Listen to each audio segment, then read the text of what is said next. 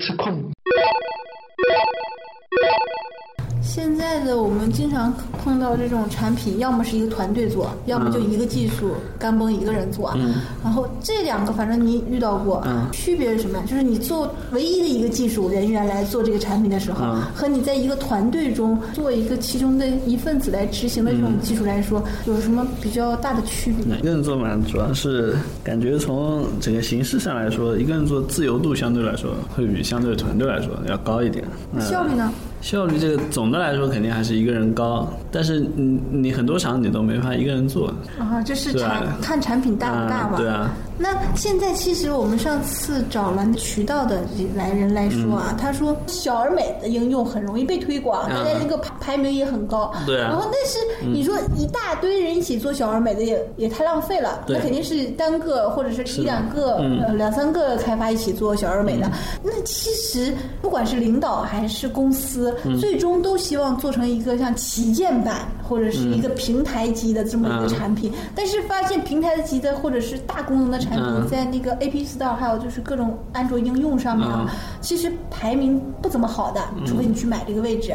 那这个就出现一个矛盾了。如果作为一个小公司或者是一个个人的工作组，嗯你说是做这种稍微含点儿平台级的，就是社交不是稍微含点儿平台级的吗？还是我们就专门做只有前端没有后台，然后小而美的会应用啊，或者是游戏啊这种，这两个哪个选择会比较，啊，就是现在现在是进钱比较快，肯定是做游戏啦。啊，但游戏也这个肯定是嗯啊。游戏，但游戏的周期相对来说比较短，嗯，就但是它嗯总的来说营收还是比较好的。就是想赚钱还是做游戏？那游戏的话也分大游戏、小游戏嘛，就啊是小到什么程度比较好，大到什么程度比较好？呃疯狂猜图，呃，就之前这种类似于疯狂猜图这种形式的，就比较简单的，就是游戏模式比较简单，然后又比较贴近于大家生活的这种。游戏的简单跟复杂不能按它页面多少来复杂，应该是按它的逻辑程度来。啊对啊它里面美工系统啊这种。有关系的。但是像疯狂猜图，它那个其实对对它本身这个游戏策划的要求比较高，它要要了解各个方面的内容，比如说啊，它动漫也要懂，电影也要也要懂，然后各种各样的信呃知识面，就要求知识面会比较其实广。这个比如说就是看你说像那个《植物大战僵尸》，它其实整个不复杂的，游戏都挺简单的，每一个很普，啊但是。我觉得那个就算是复杂的游戏了。那个是他们三个人做了三年，《植物大战僵尸》啊，嗯，跟《疯狂战斗》，其实他们都是，就是严格来说都算同一类型的游戏嘛，比如说算益智类。但是它那个呢，唯一的区别呢，就是说那个都是可扩展性的。像《植物大战僵尸》，你其实就要做不同的地图出来好了，做不同的怪物出来好了，往往往里面扔就可以了。比如说我，呃，我黑夜模式完了，我再来个黎明模式之类的，这样就 OK 了。那其实怪物还是那么几种怪物，你只要想着但素材库其实还是素材库还是那个疯狂菜图要多的，做一关就要有一一这么多张图，再做一关就要 N 多张图，对吧？它素材库难想。然后像疯狂的小鸟与跟植物大战僵尸就完全是一个类型的，它只要前期的那些模板全部建好了，后面就只要想想新的场景就可以了。我觉得疯狂的小鸟里面你这个是只是针对那个策划人员了，对开发的话就是有游戏模式大小还是相差挺大的。疯狂猜图它本身开发量很少，开发量很对吧，？少对吧？就是很简单一个而。且疯疯狂猜图不像愤怒的小鸟里面，你开发要想的东西很多的其。实，那你现在看疯呃疯狂猜图，比如说一个人做，可能一两个月就搞定了。不用的不，用，就就开发啊，整个开发可对对能对可能只有这么三四天。哎，对，但是、嗯但是它的存活期也就三四周，当你玩完了以后就玩完了。但是你就是它处于一个热热度啊热度期的话，就是它其实就就这么一两个月。但是你后面它其实陆陆续续还会有量的。没有像《植物大战僵尸》跟小鸟这么这么持久，对对因为他们前期投入的是工工作量大。你比如还有还有个问题就是，呃，可能这个量的话，可能也跟这个游戏开发难度有关系。对啊因为如果它本身开发难度比较低，就是因为这个创意比较容易模仿嘛，开发难度低就容易被山寨，山寨多了之后，那这个量都会被摊薄的。嗯，小而美的个，不管是游戏也好，应用也好，它唯一的弱点就是核心竞争力或者说爆点也就那么一个。你你被人家抄走就抄走了。是的但是你如果复杂一些的游戏，它可能核心竞争的有好几个，嗯，对吧？你你模仿一个模仿不像，你模仿两个也不一定模仿得像。比如说你现在《植物大战僵尸》，你觉得就是植物跟僵尸两个东西，但是它里面的东西真真道道都很多的。你要去模仿，你可能模仿不好。你呃，疯狂猜图他们自己就革新成疯狂猜歌嘛，嗯，对吧？这种就革新卡很快。房类的游戏，还有跟卡牌类的游戏啊，都是要求美工很严格的。嗯，有一些游戏美工就不会太严格，就逻辑类的游戏，专门看你自己的这逻辑反应的。就前两天比较火的那个围猫的那个，那那个就是，其实那是以前很早很早的 PC 上面的一个围猫的一个小的 Flash，就美工不用多么高级的，就是也不用很漂亮。后来就是那个围猫之后不有个像素的，看你有多色，那个基本上没有美工，我觉得他就是把颜色的色号拼上去就可以了。这种东西活连三天都不到。是朋友圈刷过一圈就没了，吧？对吧是因为它这种就很容易被抄嘛，而且你、你玩过这个点了以后，你玩过一盘了以后，你就没有啊对第二盘就概念了。你肯定要有那种关卡的概念，以后才会我一关一关往里面如果打吧。真正要去做。就是这种游戏的，不管大型小型，还是要建立一个自己的那个素材库。这些素材库可以反复用的，有点像那个皮克斯的动画一样的，它里面很多素材库它是自己建好的。它做很多动画，它可以直接把这个素材库拿出来用。这样的话，你就素材库越来越多，就有点像游戏的一样但是。我是觉得游戏可能这个每一款这个能重用的东西不是特别多。像 FF 电啊，视但是你一个游戏系列游戏，那列那还是这种会相对来说比较短期的休闲类的游戏啊，对其实我基本上没什么能重用的，基本上都重用过。管是游戏还是应用，就是说你这个东西要长久活下去，就是你每天要给用户都是新的东西。你一旦今天是炒昨天的冷饭，这东西就玩哇，不起来了。这个好难要要运营的话，我是觉得那个游戏里面那个就是排行榜这个，其实对用户粘性是比较大的。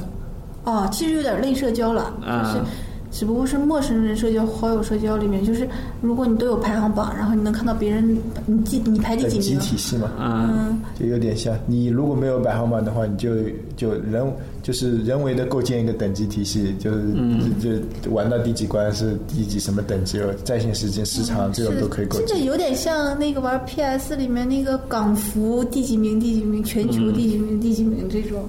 那这这个其实用户会很在意的，尤其他他喜欢玩这个游戏的时候，又觉得自己玩的比较好的时候，他就会很在意这个名次。因为游戏有这种可比性，但是你说应用社交类这种就没什么可比性的，对吧？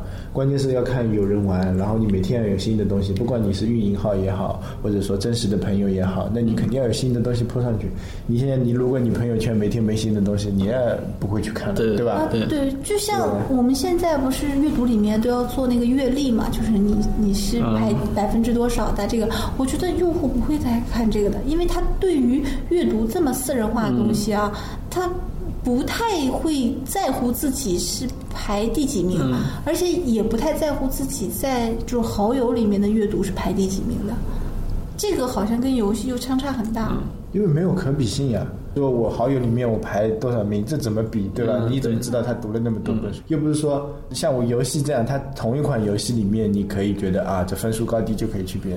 但是你说看书，你怎么说呢？你怎么有些人看看连载了一一本抵人家 N 多本完本的，对吧？谁谁的技术含量高也不能说。但是领导总需要什么都要，就是问问他，哎呀，我看到这个就是软件里面游戏的这个好，哎呦，我又看到社交里面的这个好，他就就愿意往自己的软件里塞呀。往自己软件上，你就是不是说排名嘛？你就就像刚才说的构建用户等级嘛？你就比如说会员体系，对吧？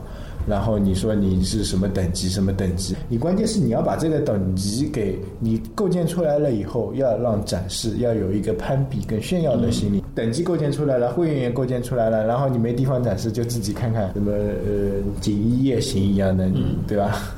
那锦衣这这衣锦还乡，当然要白天正大光明的，咔敲锣打鼓的回去了。你他妈 穿一个高大上的东西，开辆跑车，然后半夜偷偷摸摸回去，没人看得到，那有什么好炫耀？对对？就是这个炫耀，其实那你朋友圈也是炫耀，都是炫耀，就有一个地方让给你晒。要么炫耀，要么记录。其实记录记录其实它本身也是一种炫耀。记录你记录下来以后，下一步就是要晒了呀，就要分享出去，要要要要各种各种各种，就是让人家感觉到你的心路历程啊。对，如果你觉得你这个记录你觉得很很很很耀眼或者怎么样，是的就就肯定会有这样的需求不然你。记录下来干嘛？我们就是就团队和个人啊，就因为我没有给一个大团队发过这种产品需求，我基本上是对应的全都是，不管是哪个客户端，都是一个产品经理对应一个技术来发、发这么一个产品需求。就是我在想。如果一个产品经理对应一个团队来发需求的时候，是一个什么样子？就是你们拿到了需求之后，是怎么处理这个需求？像按照一般就是传统一点的流程，就是规范一点，那肯定也是一对一的关系，就是说会有个项目经理或者有个有个 leader 这样的角色来来跟产品经理做对接，把各种需求接过来，然后分分发给各各个开发。啊，一般是这样的。但是如果说就是呃，比如说是时间比较紧啊，或者是那个就是封闭开发这种状态下面啊，那可能就直接就是大家因为都在一个房间里嘛，那直接就产品经理就把这个问题抛出来，那大家一起讨论，直接直接就分配了给给某一个开发，或者某一个开发直接说啊，这个我来改，就就 OK 了，因为这样其实效率比较高一点，就就嗯，就看不同的情况嘛融洽的团队就是产品经理，就相当于是一个发传单的，然后开发就是一个接传单的嗯，就大家就比较融洽。那稍微正规一点、规范一点的呢，就是说产品经理，比如说提出来，呃，就就有点类似像签合同一样，他提出来一个东西，然后啊，然后那个个自己领一个东西回去，对吧？但对自真当合作对接的时候，其实是一个产品经理应对 N 多个开发。嗯，因呃从需求配比上或者说人员配比上来说，一般一个成熟的产品经理，然后呃要应付一个产品经理产出的需求，至少要呃三个开发左右才能应付得了一个产品经理产出的需求。那我工作量不饱和呀，你不能这么说，因为我这些产品都是。小产品线。因为你的话就相当于是用时间来堆了嘛，那就是。要么用人堆，要么用时间来堆。你比如说，不管是做什么东西，那你总，比如说你其实也没有什么时间堆，你像他们也是做了两个月，我们这边也是做两个月，虽然需求那那其实其实功需求量功能功能上面差很多，对对对啊需求量功能量上面差很多，。需求量也差很多的，其实需求量差很多，细节上差很多。这就出现一个问题，我们是做两个月，是一个产品经理加一个开发，他们是一个大主产品经理加两个辅产品经理，再加五六个开发，做出来一个这么东西，同时投入出来的时候，其实得到的效果跟产品没有太大的直接关系。就像有可能它最后得到效果比较好的，必须有大量的运营，然后渠道进去铺，然后才能会有很好的效果。就是同时，如果没有任没有任何的一个新的渠道来去做，没有一个新就是运营没有单独的去做它的话，我估计两个发出去，就产品的直直接的效果也是很相近的。不这个的，如果从纸面上来说呢，那肯定是两个人，你像一个产品一个开发，然后投入出去产出产出一个产品，这样的投入产出比比较高。嗯对但那就是说从呃实际上来讲的话，它为什么要五个开发呢？产品逻辑上肯定比。两个产品就一个是，比如说一级的，一个可能是三级的，两个产品同时扔出去，大家都没选择，都什么都是平等的基础扔下去的话，那很有可能是五个人开发的这个东西会走得久一点，一个人开发的那个就走得短一点。就是说，三个臭皮匠还顶个诸葛亮的，对吧？五个人开发的时候，他能想到的问题比一个人要想到的问题要多得多。但是他 bug 也多呀。呃，我的意思是说，bug 产产产出虽然产出的几率会多，但是他看到重点的 bug 的概率更高。对对对，前几年大家都是在做产品嘛，而且就是层出不穷的相近的产品还是蛮多的。然后现在今年的年中，也就是六七月份，大批软件开始进入一个死亡期了。就是他们不再更新，或者更新缓慢，或者慢慢就死掉了。我们会看到新兴的软件虽然多，但是质量一般都不是很好，就是因为他们它处于就是我们前几年那种刚开始做的这种状态，能延续下来的这些产品，往往都是后面有很大的平台支撑的。这时候就会出现一个产品的使用的一个心理效应，就是我觉得大产品更安全，我觉得就是有平台背景的产品更安全，能让我一直用下去。现在让我让我选的话，有可能云端的产品我就选大的产品，不会选那种试验性的小产品。还有就是一些起码是工具类的产品，就是如果我要花钱十八块钱买一个工具类的产品，我就宁愿选大产品，也不会去选小产品做的很精良的，因为我怕它我十八块钱用了两年之后它死掉了，我就十八块钱打水漂了。那个大产品呢，有可能我十八块钱用用用用，我还能用好几年。用户的话就也会有一种认同嘛，就是它的用户还有看应用跟软件的。你比如说像你刚才说的，你说应用类的或者工具类的，大家都会往这种大。就是大公司背景的靠，但是像刚才又提到的游戏类的，肯定不会往大公司那边靠。对，游戏类的你只要新兴好玩，但对对。现在游戏类你小公司也拼不过大公司啊。那不一定，你有时候你有可能你刚一个倡议出来，然后就被人家干掉了，但是。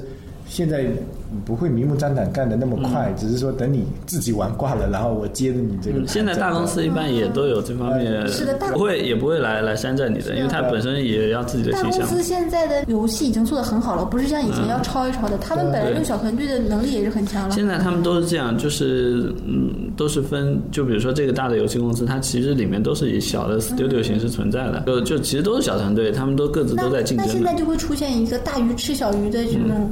很强的状态，以前小鱼有可能还不会被大鱼吃掉，小鱼可以自己慢慢生长。那现在就出现这种明显的大鱼吃小鱼的这种情况了。小的其实不是被吃，它是自己死掉了。有就是因为抢不到食嘛，你的消耗都是一样的。大公司也是按小团队来消耗，那小公司也是按小团队来消耗。那这大大公司有很强的这种渠道推广的这个。铺开的，又有很强的运营能力。那小公司，你要想你建自己的渠道推广、运营及平台，这都是很难很难的。你做个前端，说是相对于其实很容易，但是你建立后面就很难了。这也要两说了，就说到本质上，还是要看你的产品好不好。就跟你去那个买东西一样，你你看我们的饮料市场，好了。对不对？买来买去也就雪碧、可乐这种，对吧？新推出来、新推出来的游戏，呃，新推出来的 新推出来的饮料，你有可能会尝鲜一下，然后会那个吃一下，但是你最多买来买去，你还是可乐、雪碧，对吧？就就是这样。可乐、雪碧、农夫山泉。对，但是真的有一比一种比较好的饮料推出来的时候，比如说前段时间，呃，也不是前段时间，有一段时间我记得那个鸡尾酒的那个饮料很很流行。R I O R I O，反正就那个，对对对，就那有一段时间特别流行喝这个，我不知道为什么。渠道推广嘛，就。然后呃，我觉得这个东西现在也活下来，就就拿王老吉来说好了，他推出来是吧？都都也也不是一个很神奇的，现在就是领导品牌，嗯，对吧？王老吉啊，不对，现在叫加多宝，对对对，对不对？它本身的产品，其实我觉得。这个凉茶应该喝喝味道还不错，也不能算差。包装比较啊，然后他再加上他的团队，他其实一开始公司也很小的吧？他刚开始做的时候，他的竞争就是没有一个大企业去吃他的这种状态。因为也也不想去吃他们，因为他的是那专业壁垒比较高呀。现在的情况就是，我们说跟开发说我们想做一个什么，大部分的其实都是其他的软件做过的。我们仗着这个平台的技术比较好，就是我们自己的各种东西都有，然后平台技术比较好，我们可以说我们。发展缓慢一点，有一些东西我们可以做试验型的，因为反正资本都在这里，知道吗？那种做试验型的也 OK 的。但是越来越发现很多小软件上不来，小的这种就是游戏啊，呃，这个没办法看到一些就是很精良的东西。我怀疑有很精良的，它没有。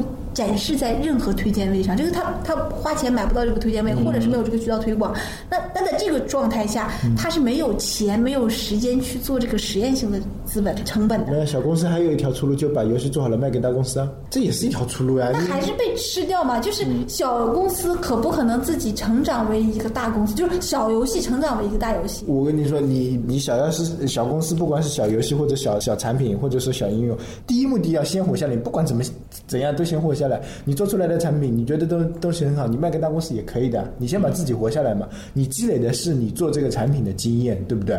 你而且现在卖卖，比如说卖一个比较好的东西，就像你比如说，嗯，还是拿饮料做一例例子吧。你像娃哈哈做的那个比较成功的，就是营养快线，对不对？